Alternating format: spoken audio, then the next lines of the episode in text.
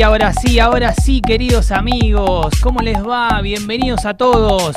Un nuevo desenchufados, pero como siempre te digo y te invito acá a conectarte a lo que más nos apasiona, el mundo de los deportes outdoors y lo lindo que tenemos para vivir y disfrutar todas estas lindas aventuras. Te saludo acá en Instagram, arroba Nicolivaoc. Hola, hola, bienvenidos. Y acá, ¿dónde estamos? En YouTube y en Facebook oficial de Radio Mitre Ushuaia y de Vida Ushuaia. Para todo el mundo, vamos, vamos, dale gas.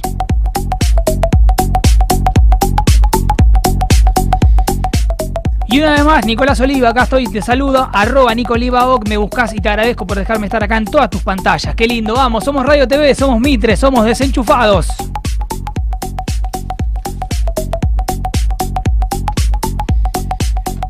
Ahí está, excelente. Bueno, bienvenidos. Hoy sí, edición especial, martes 15 de junio, pasadita a las 8. Eh, desenchufados en realidad el número 13 hoy. Ayer, entre ayer y hoy me perdí con los números, hicimos un ida y vuelta grande, pero acá estamos. Seguimos un junio lleno, lleno de invitados, lleno de nuevas, nuevas propuestas para vos que estás ahí del otro lado.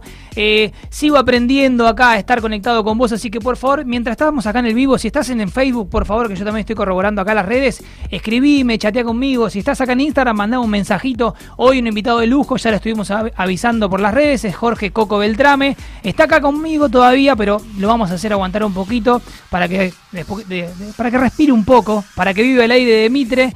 Mientras tanto, mientras tanto, quiero contarte que este jueves tenemos una edición especial muy, pero muy copada. Eh, la verdad que creo que ahora después lo vamos a charlar acá con, nuestro invitado del día, porque creo que se conocen y se conocen bien.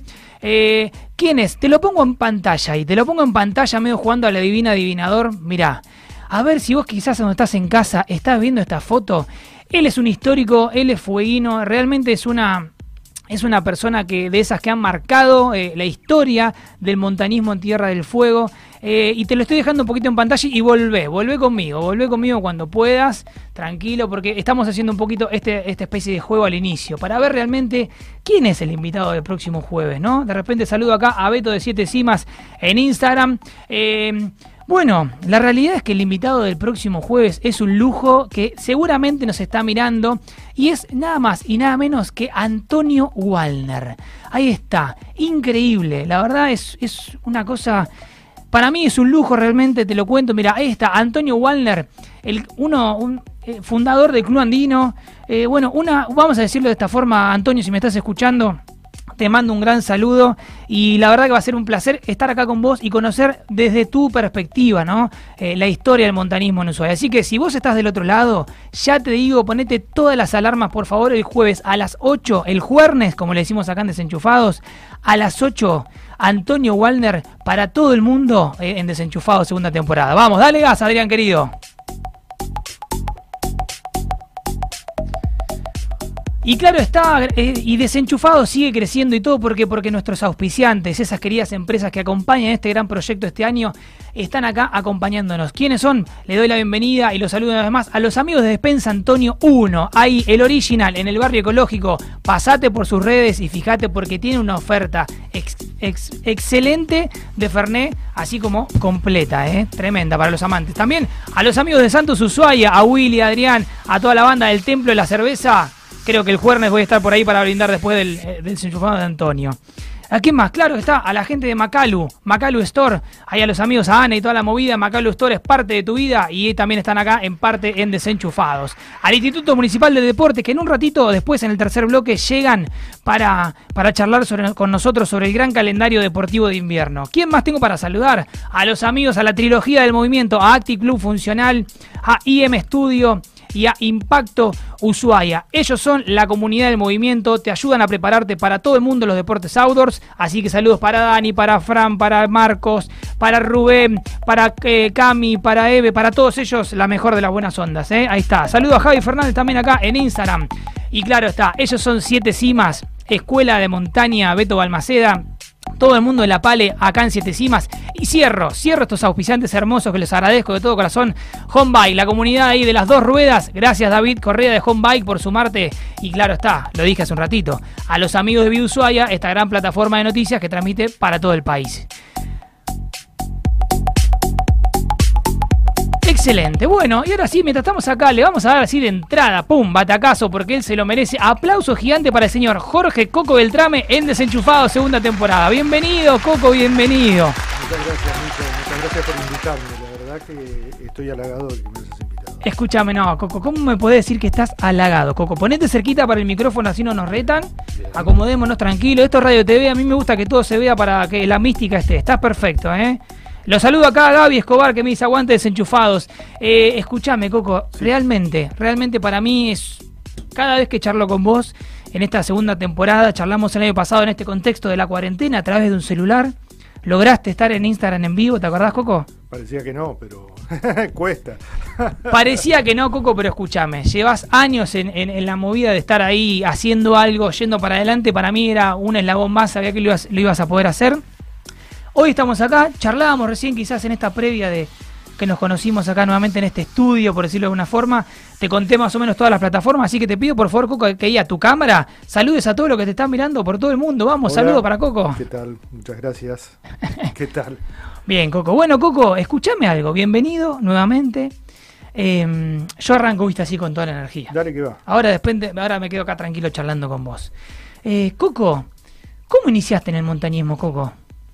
Eh, uf, hace dos siglos y medio. Ah. Eh, era chico y bueno, eh, había actividades. Este, Ushuaia era un pueblo de, de 5.000 habitantes. Este, era y bueno, eh, había una inquietud, de- estábamos rodeados de montaña. La, para decirte, la calle más alejada que había era Magallanes.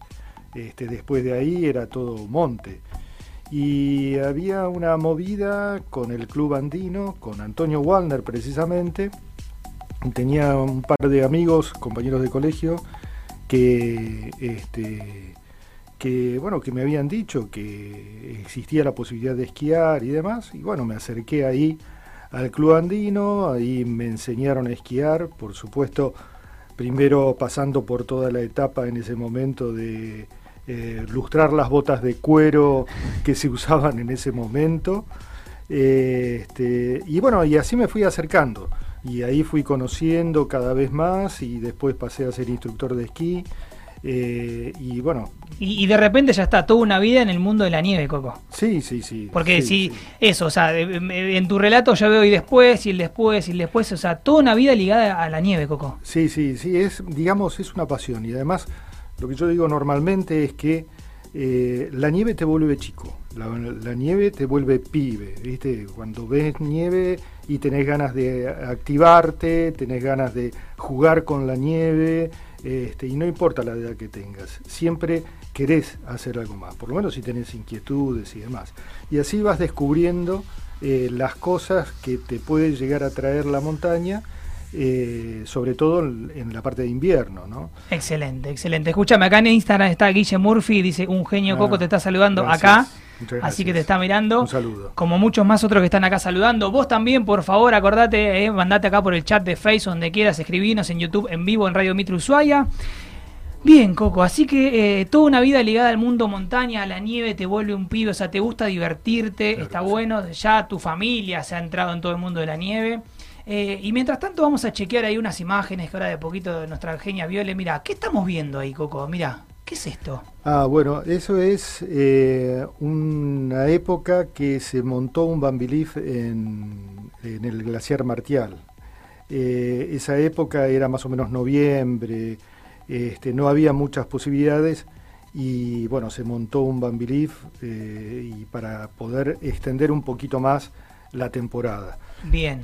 Antonio, el gran maestro de- del andinismo y del club andino, eh, te puede contar el jueves, eh, no me voy a perder esa entrevista, porque es una admiración muy grande a una persona que eh, desde los cimientos, con la pala en mano, fue haciendo, haciendo realidad lo que es el club andino y lo que hizo que muchos nos acercáramos a descubrir esto nuevo que no queremos abandonar. ¿no? Él abrió huella, él realmente abrió camino, o sea, Pero porque, por o sea, yo dentro de todo soy una persona que siempre lo menciona, no hace muchos años que vivo acá, pero bueno, siempre por esto, por llegar al mundo de la montaña, por decirlo de alguna forma, empecé a escuchar, a mirar esto que el otro. Bueno, Antonio Warlen empezó a resonar por todos lados, la pista de la ciudad, que esto que el otro. Y un día me dijeron, che, no, pero Antonio Warlen, esa pista con un grupo de gente, eh, a pala y a machete abrieron el, espacio, la franja que se ve en la ciudad, amigos. Sí, primero había que subir, era una pequeña franja, este, había que subir con los esquíes un- al hombro hasta que se montó ahí un Bambi Este, y bueno, el, el Bambi Leaf era cortito y después Las ganas había que patear. Claro, y después eh, se fue creciendo, fue creciendo, fue creciendo, se ya se trajo este, un, este, un tíbar y bueno, así se desarrolló esa pista que para muchos era un infierno, es una pista muy empinada desde la mitad de la pista para arriba y bueno, eh, ahí tenías que aprender sí o sí. Y, Mirá, mirá, digo, a ver, por ejemplo, de lo que Claro. estamos hablando, ¿es algo, ¿puede ser algo de esto? Claro, exacto. Eso, mira, incluso es más. eh, eso es el primer, uno de los primeros Bambi Leaf que habían. Y yo te voy Ah, no, no, no, no lo puedo creer. Miren esto, esto es exclusiva, no, no tiene idea. Miren lo que trajo Coco. Esto es un, eh, un gancho que se enganchaba eh, en el cable. Ok, perdón, del Bambi Lift. En el cable del Bambi Leaf. Entonces, cuando uno quería subir, lo traccionaba Ok. y llegaba hasta la parte de arriba. Estoy haciendo mucho ruido. No, no, está bien, Coco, está perfecto, ahí estamos. Este, y cuando querías zafarte, te empujabas un poquito para adelante, lo sacabas, te lo atabas a la cintura Eso era personal, digamos. y bajabas. Claro, al principio te daban uno de, a cada persona para poder este, subir por el Bambi Lift. El pase del, el pase del Bambi Lift. Esto es este, ese, ese adminículo que usábamos para no tener que caminar. Che, no, qué increíble. Que eh, esto, de esto también se trata desenchufado, de cosas que van más allá de, de a veces de las personas, desde la historia misma, Coco, de, de las montañas y de la comunidad de montaña en Ushuaia, vos sos parte. La realidad es que, mira, ahí vamos a ver otra imagen, Coco. Mira, esa es la mítica Walner, Exactamente. eh, esa- ya con la evolución, ¿no? Ahí. Ahí ya estábamos, pero éramos como Suiza, estábamos... Este, Éramos como. Suiza.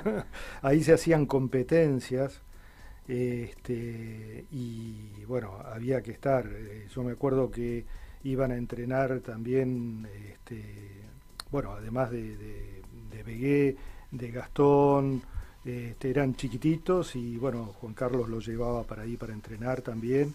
Y así fueron desarrollando este, una carrera incipiente como, como era la única posibilidad que nosotros teníamos para, para poder este, esquiar, ¿no?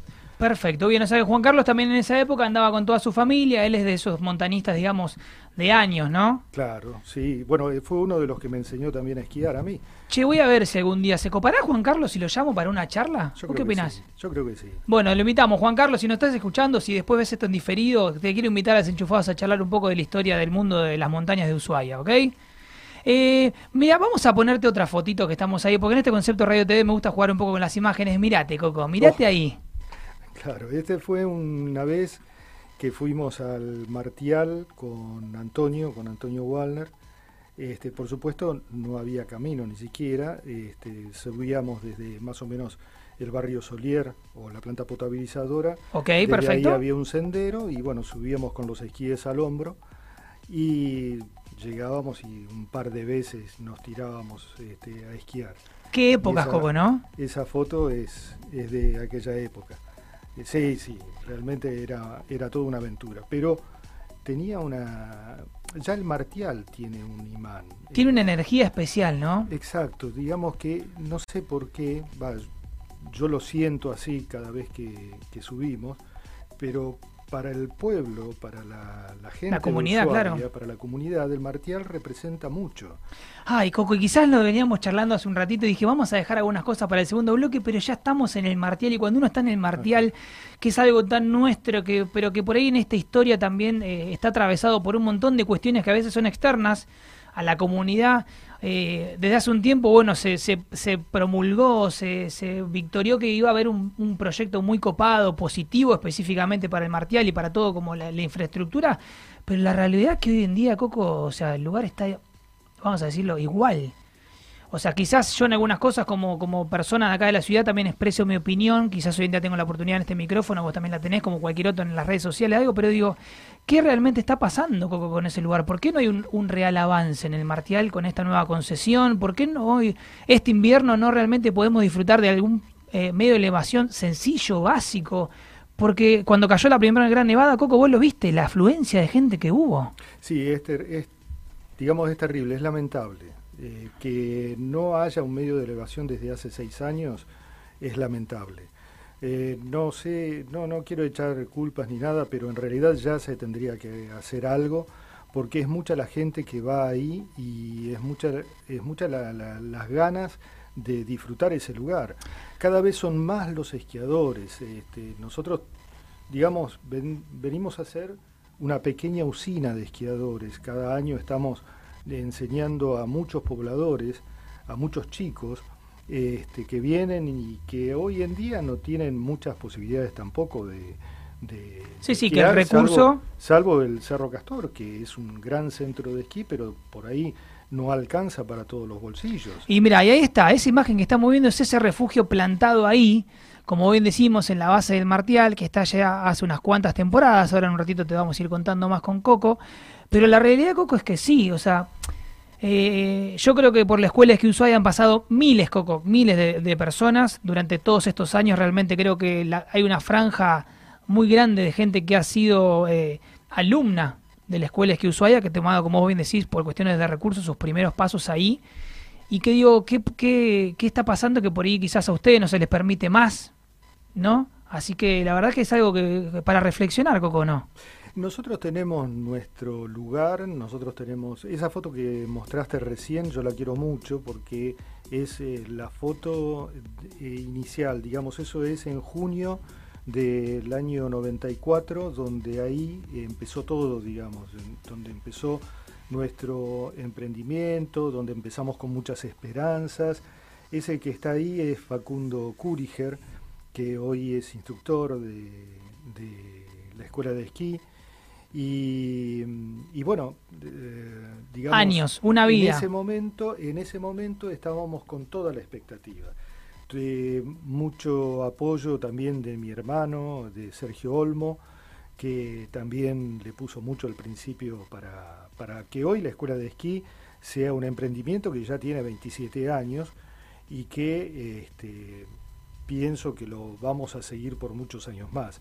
Así que eh, no sé qué, eh, es como vos decís, hay mucha gente que aprendió en ese lugarcito pequeño, eh, con muchos inconvenientes, que poco a poco lo hicimos crecer, pero que hoy en día sí también necesita, el lugar necesita que haya más infraestructura. Sí, sí, es una cuestión cultural, Coco. O sea, como bien decís, eh, uno llega acá a la Bahía de Ushuaia, en cualquier foto se ve el glaciar Martial, es un lugar emblemático. Durante muchísimos años, yo, Coco, particularmente también tuve mis primeros pasos en ese lugar cuando llegué. Y digo, ¿cómo, ¿cómo realmente puede estar eso tan parado? A mí, por un lado, o sea, si bien yo por ahí lo disfruto, porque por ahí hago otro tipo de travesía o demás, o sea, digo, realmente, ¿cómo puede estar eso tan parado? Eh, sacando de todas estas cuestiones políticas, en el medio y demás, pero digo, no, no, no, tiene, que ser algo realmente de interés provincial esto, o sea, este es un lugar nuestro y pareciera que siempre se lo dejamos a un tercero para que lo haga y nunca lo hace. Yo tengo esperanzas, vamos a pensar en futuro y vamos a pensar en positivo. Yo tengo esperanzas que en breve eh, las cosas van a ir cambiando, que las cosas se van a desarrollar. Eh, no, no sé con qué gente, pero siempre hay que tener un poquito de esperanza. Lo que sí también es cierto que siempre cuando hay alguna necesidad, este, hay alguna salida, porque el desarrollo que tuvo el esquí de travesía, eh, los splitboard, eh, durante estos 3, 4 años eh, para acá, ha sido asombroso. Yo cada vez veo más en la montaña, ya sea en el Martial, en el Olum, en Garibaldi, o sea, donde vayas siempre te encontrás con gente que está haciendo esquí de travesía. Y eso es muy bueno, eso es muy bueno porque... También lleva el deporte hacia un lado, también lo tira para arriba, eso está claro. Exacto, o sea, este, ves mucho desarrollo de eso y está bueno porque además es gente que no solamente le gusta cuando baja, sino también eh, siente una pasión cuando, cuando sube. Si vos subís una montaña con piel de foca y lo gozás, es porque ese es tu deporte. Independientemente de que te sientes en una aerosilla y que te guste también. Pero, Tal cual. pero digamos que es, es especial. El silencio que hay, el poder sentir las cosas, el, el ejercicio que implica poder subir con eh, piel de foca una montaña, eh, realmente es aconsejable para aquel que no lo practicó, que lo haga por lo menos una vez y que sienta lo que es estar eh, bien en contacto con, lo que le rodea. Así te lo contó Coco y yo te digo una frase para cerrar esto que lo dice Jeremy Jones, un exponente mundial de la travesía, la recompensa es el viaje Quizás resume un poco de todo esto. La idea es mientras vas subiendo para bajar, lo que te rodea te vuelve con el entorno, este mundo outdoor, este mundo desenchufado, este conectarte a lo que te apasiona para ir para adelante en todos tus aspectos de la vida. También me quedo con, con ese mensaje, Coco, de esperanza de, que las cosas van a cambiar en el Martial. Corte y ya volvemos con más de Coco Beltrame y la escuela de esquí Ushuaia. No te vayas, eh. quédate acá, quédate acá, perdón, en la FM 95.1. Vamos, desenchufado, segunda temporada.